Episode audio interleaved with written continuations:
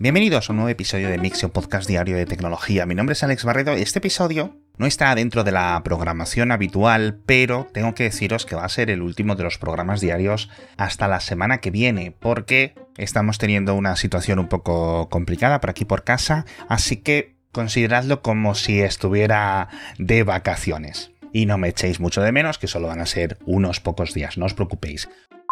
Comenzamos con las noticias de tecnología porque lanzaron el viernes el SDK para Vision OS por parte de Apple y además de poder empezar a desarrollar ya cositas para estas nuevas gafas o cascos de realidad virtual aumentada, mixta, extendida, como queráis decirlo, nos encontramos con el Reality Composer Pro, que básicamente es una forma de visualizar en los ordenadores Mac, mientras estás desarrollando las aplicaciones, cómo se van a ver cuando estén en las gafas, ¿no? Una especie de simulador. Para los que no sois desarrolladores, os interesa veros un vídeo que hay en las notas del episodio porque dentro de este Reality Composer Pro pues podemos ver cómo va a ser el sistema operativo, al menos inicialmente, y cuáles van a ser muchas de las funciones de este nuevo estilo de interfaces que está desarrollando Apple. La verdad es que he visto ya bastantes desarrolladores haciendo algunas cosas eh, chulas, pero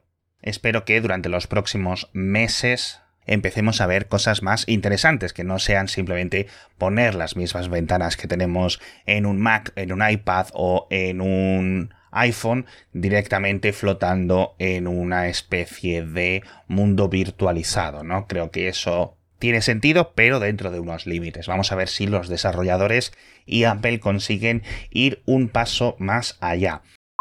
Precisamente de sistemas operativos vamos con la siguiente noticia, y es que el gobierno alemán va a iniciar una investigación sobre Android Automotive OS, porque, según su agencia reguladora de competición, ve posibles o potenciales eh, restricciones que serían anticompetitivas por parte de Google y de elementos que no permite hacer a los fabricantes de automóviles que optan por utilizar este sistema operativo de código abierto. La verdad es que lo veo muy complicado, pero creo que para que podáis comprender mejor esto, voy a volver a dar un poco de contexto sobre cómo funciona AAOS o Android Automotive OS y cuáles son las dos capas que hay y si tiene sentido este rol que está haciendo Google. Lo primero es AAOS, que digamos es el sistema operativo de código abierto de la misma forma que existe un Android para smartphones y para tabletas de código abierto. Un kernel con unas aplicaciones por defecto, la gestión de los drivers, la gestión de las pantallas, las comunicaciones, etc. Y sobre ese sistema, pues cualquier persona o cualquier empresa puede decidir luego qué aplicaciones preinstala o sus propias tiendas, sus propias aplicaciones para controlar los aparatos multimedia, los mapas, las radios, etc. Es decir, que la Mercedes o Volkswagen pueden coger eso, de hecho lo están cogiendo y haciendo sus propias cosas.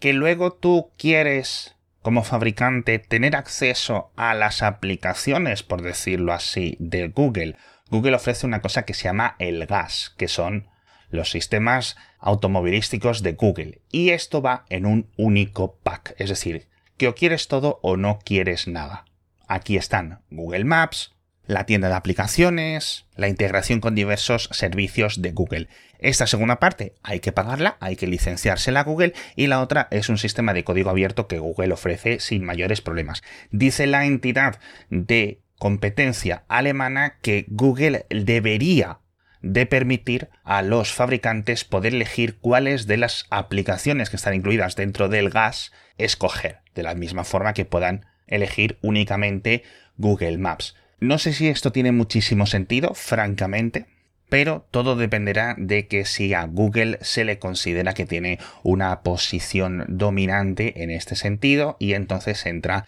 en las nuevas categorizaciones de la DSA y la DMA de la Unión Europea. Pero bueno, francamente, en esta posible guerra entre los fabricantes de automóviles y Google no me fío de nadie porque no creo que realmente nadie tenga las mejores intenciones para los consumidores finales. Y creo que los reguladores deberían de intentar entender este problema desde una perspectiva de mucho mayor largo plazo, es decir, Cuando te compras un smartphone lo vas a utilizar dos o tres años. Cuando te compras un coche el software es completamente diferente con periodos potenciales de 10, 15, 20 años y los reguladores deberían de centrarse en ese aspecto de forma prioritaria.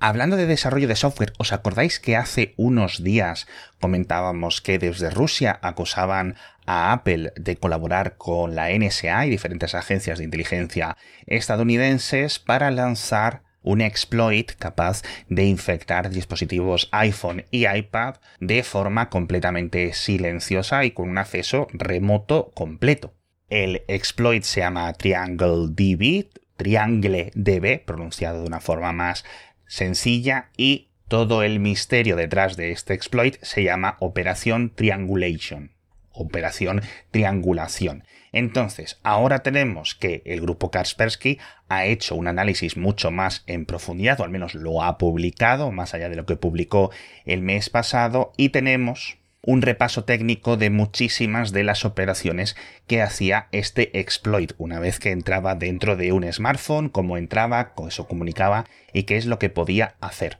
Dicen que han estado seis meses vigilándolo en diversos dispositivos infectados y francamente es increíble. Y precisamente lo que ha lanzado Apple hace dos días es un juego de dos parches para solucionar los fallos que estaban utilizando estos exploits, que eran tanto en el kernel del propio sistema operativo como en WebKit. A día de hoy, más allá de aquellas acusaciones por parte de los servicios rusos de una colaboración entre Apple y la NSA, de la que pues de momento no tenemos pruebas. Nos falta saber desde cuándo llevaba esto disponible, cuántos dispositivos en todo el mundo estaban infectados y a quién pertenecían para poder más o menos intentar ubicar los objetivos de esta campaña de ciberataques. Lo que sí es remarcable, amigos, es nuestro patrocinador de esta semana. Ya sabéis que es Randstad Technologies, la división de la consultoría de IT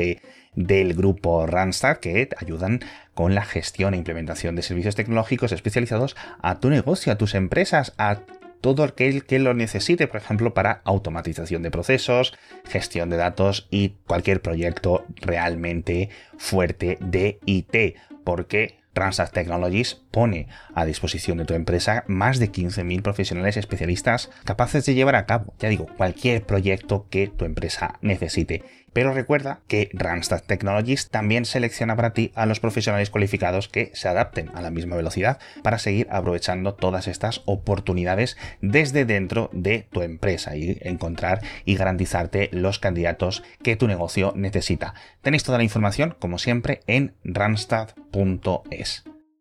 Y nos volvemos a San Francisco y, como no, a hablar del tema particular de estos últimos eh, meses en este podcast, cada vez que hablamos de esta ciudad, que es de los coches autónomos, porque siguen expandiendo las flotas y ahora mismo tenemos una guerra abierta entre parte de las autoridades locales y las empresas que mantienen y gestionan estas flotas de coches autónomos, estos robotaxis, como queráis decirlo. Y dentro de esta guerra ha entrado de lleno la propia jefa del cuerpo de bomberos de San Francisco, que ha sido muy, muy tajante con las declaraciones sobre estos vehículos, principalmente de dos compañías, Waymo y Cruise. Dice que es posible que sea en el futuro, pero que no están preparados para el día a día, que hay un montón de cosas que deberían de mejorar. Y cita que durante este año, estos seis primeros meses, ha habido 39 veces que los servicios de emergencias, los coches de bomberos, las ambulancias, etcétera, de la ciudad se han visto interrumpidos o bloqueados o atascados por coches de estas dos compañías que no deberían de estar ahí. Algunos casos ya los hemos comentado en el programa en el pasado, y en el artículo que os dejo en las notas del episodio nos dan algunos más. Por ejemplo, uno que me parece completamente loco y es un coche de Waymo que había aparcado o se había quedado parado a las puertas de la salida de un parque de bomberos. Entonces no podían salir los camiones sin llevárselo por delante y causar destrozos en la zona, lo cual me parece increíble y no me extraña que esté irónicamente bastante quemada la jefa del cuerpo de bomberos. Ya digo, hay muchísimo que mejorar, y creo que las policías, etcétera, deberían de tener alguna especie de botón o sistema informático que obligue y comunique a todos los coches que salgan de esas zonas. Seguimos hablando de inteligencia artificial, una noticia rápida que tiene que ver con el deporte, de hecho comienza ya el torneo de Wimbledon, que va a estar analizado por IBM en tiempo real, utilizando algunos de sus avances en aprendizaje automático y en reconocimiento de vídeo van a poner dos cosas que me parecen bastante chulas. La primera es un sistema de comentarios automatizados para las jugadas más importantes en todas las pistas. Obviamente, más allá de los grandes partidos y los grandes juegos, hay un montón de tenistas jugando en paralelo constantemente durante días y hay un montón de información que todos los años en este tipo de torneos se queda perdido. Entonces, esto puede acelerarlo y crear resúmenes de las partes más interesantes de todas las partidas del torneo. Y por otra parte, una especie de estadísticas predictivas sobre los partidos y sobre los diversos jugadores según vaya sucediendo el torneo que van a estar disponibles tanto en la aplicación como en la página web en tiempo real. Me parece algo muy chulo, me parece que es algo que deberíamos de ver más a fondo en el deporte. Creo que por ejemplo el béisbol es un pionero en este aspecto, pero yo creo que esta es una de las partes en la que la tecnología puede ayudar muchísimo, muchísimo más con todos los deportes e incluso todas las categorías donde no se puedan dedicarle los grandísimos recursos que se dedican a las grandes ligas de los deportes más populares. Y por otro lado, parece que por fin han diseñado un sistema casi perfecto, hago énfasis en el casi, para identificar imágenes sintéticas. Es decir, una huella invisible que se quedaría presente en todo el material que produzca DALI, que produzca Midjourney, Stable Diffusion, etc. De tal forma que para un humano es invisible, pero es rápidamente identificable para un software en caso de que se necesite saber si eso ha sido una imagen digital o una imagen sintética o algunos datos más. Todo este tipo de herramientas son muy importantes, en este caso es una filigrana matemática en forma de anillos concéntricos que se establecen dentro del ruido de fondo inicial cuando se va a generar esta imagen y que es mucho, mucho, mucho más fuerte y resiste en su verificación incluso después de muchísimas modificaciones a la imagen.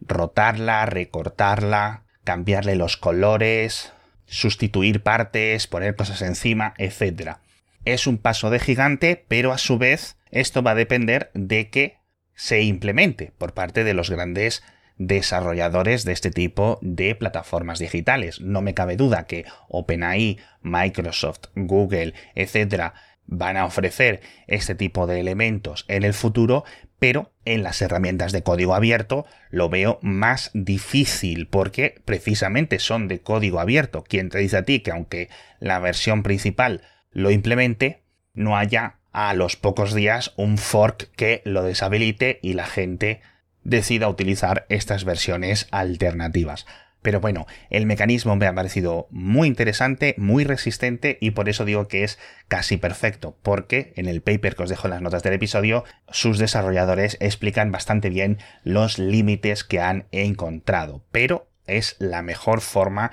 que hemos tenido hasta la fecha. Y nos despedimos hablando de bastantes fallos de seguridad en GitHub a la hora de potenciales secuestros de repositorios, algo que GitHub debería de mejorar bastante porque es potencialmente muy peligroso y de que Intel parece que por fin ha hecho oficial la independencia de su unidad de fabricación de semiconductores. No es que se vaya a dividir Intel en dos empresas, simplemente hay dos pequeñas divisiones de fabricación y de clientes que se van a hacer una división mucho más fuerte y financieramente independiente, pero aún así va a permanecer dentro de la propia matriz de Intel. Esto es algo que muchos recordaréis, Intel ya lo prometió y lo contó en 2021, que era el futuro, ya ha llegado. Y ahora esta división va a poder utilizar todas las grandes fábricas de Intel para fabricar procesadores para otras empresas. Más allá de un acuerdo que contaron hace unos meses con Mediatek, no tenemos nada claro de quiénes van a ser los futuros clientes de esta nueva Intel, porque no han dicho nada. Pero bueno, de momento, con esto lo dejamos por hoy. Os vuelvo a insistir que esta semana que viene, a partir del día 26 lunes, no va a haber podcast diario, lo siento muchísimo, pero voy a pasar bastantes, bastantes ratos fuera de casa, lejos de ordenadores, etc. y no voy a poder atender la actualidad. Así que consideradlo como si fuera una semana de vacaciones en este sentido y nos vemos cuando vuelva con más noticias de tecnología.